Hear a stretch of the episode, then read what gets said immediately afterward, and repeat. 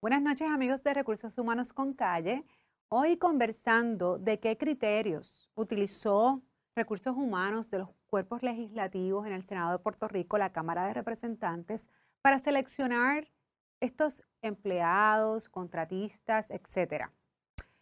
La realidad es que yo no lo sé. Ustedes tampoco. Pero hoy sí vamos a hablar de lo que es un proceso objetivo, imparcial, correcto y como debe ser de reclutamiento y selección de personal. Así que no se vayan, que vamos a hablar un poquito de eso para que ustedes empleados sepan cuál es el proceso que deberían pasar si están ahora mismo auscultando la posibilidad de cambiar de empleo o aquellos que están buscando empleos y aquellos patronos que también quieren contratar personal, cuáles son los pasos o cuáles son los pasos para encontrar ese candidato idóneo y siempre agradeciendo al bufete Exija SBGB, porque si ustedes necesitan cualquier, cualquier orientación, asesoría de temas laborales y entre otros, llámenlos, que ellos siempre van a estar disponibles para ustedes. Se pueden comunicar al 787-300-3200. 787-300-3200. Esto es Recursos Humanos con Calle.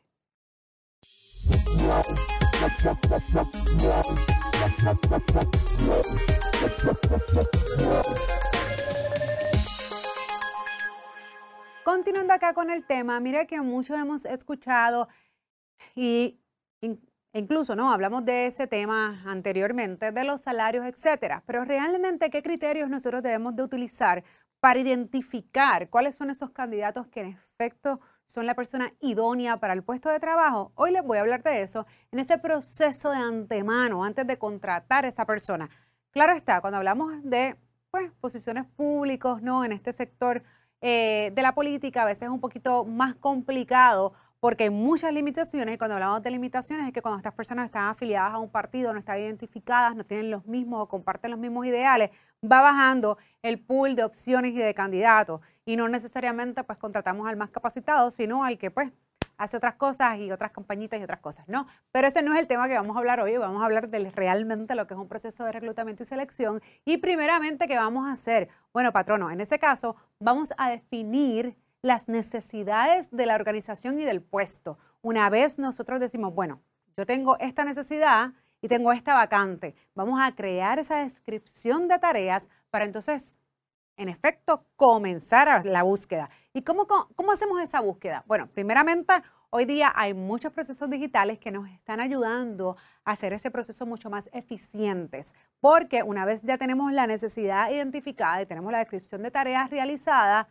dónde vamos a postear, dónde vamos a colocar esa necesidad y vamos a identificar o a comenzar a buscar esos candidatos. Hay varias maneras de hacerlo. Una de ellas son las más conocidas que nosotros, ¿verdad? Hemos escuchado de herramientas o fuentes de búsqueda de empleo, como en el caso de Puerto Rico, que tenemos clasificados online. Hemos escuchado de Indeed, de Glassdoor, de ZipRecruiter y muchas otras fuentes donde podemos compartir esas descripciones de tareas y subir esa descripción para que entonces comencemos a recibir candidatos. No obstante, hay otras formas también de búsqueda.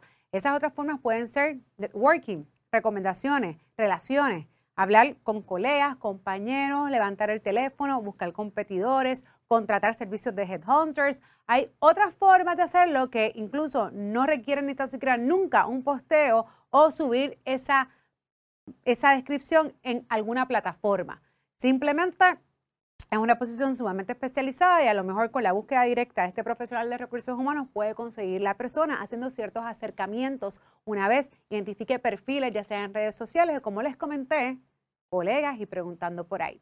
También muchas empresas tienen su propia página web y saben que cuando nosotros entramos a las páginas eh, web de cualquier negocio, comúnmente tienen un tab que menciona empleos, careers, job, etcétera. En esa parte muy probablemente entonces también tengan destacadas todas las posiciones vacantes o disponibles que tiene esa empresa.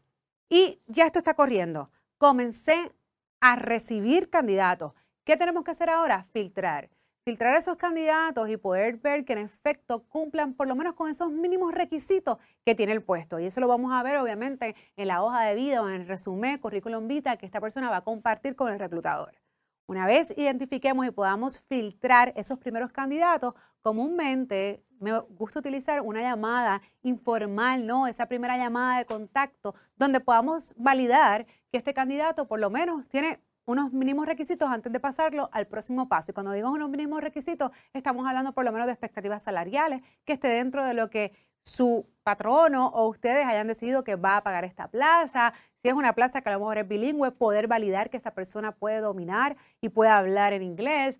Eh, a veces tenemos los resúmenes y vemos que las personas están trabajando, pero la realidad es que no, o que no están trabajando y ya tienen empleo y no les interesa seguir con el proceso. O sea que todas estas preguntas mínimas las debemos descartar en esta primera llamada informal, que muchos la llaman pre-screening, antes de continuar con el proceso de reclutamiento y selección.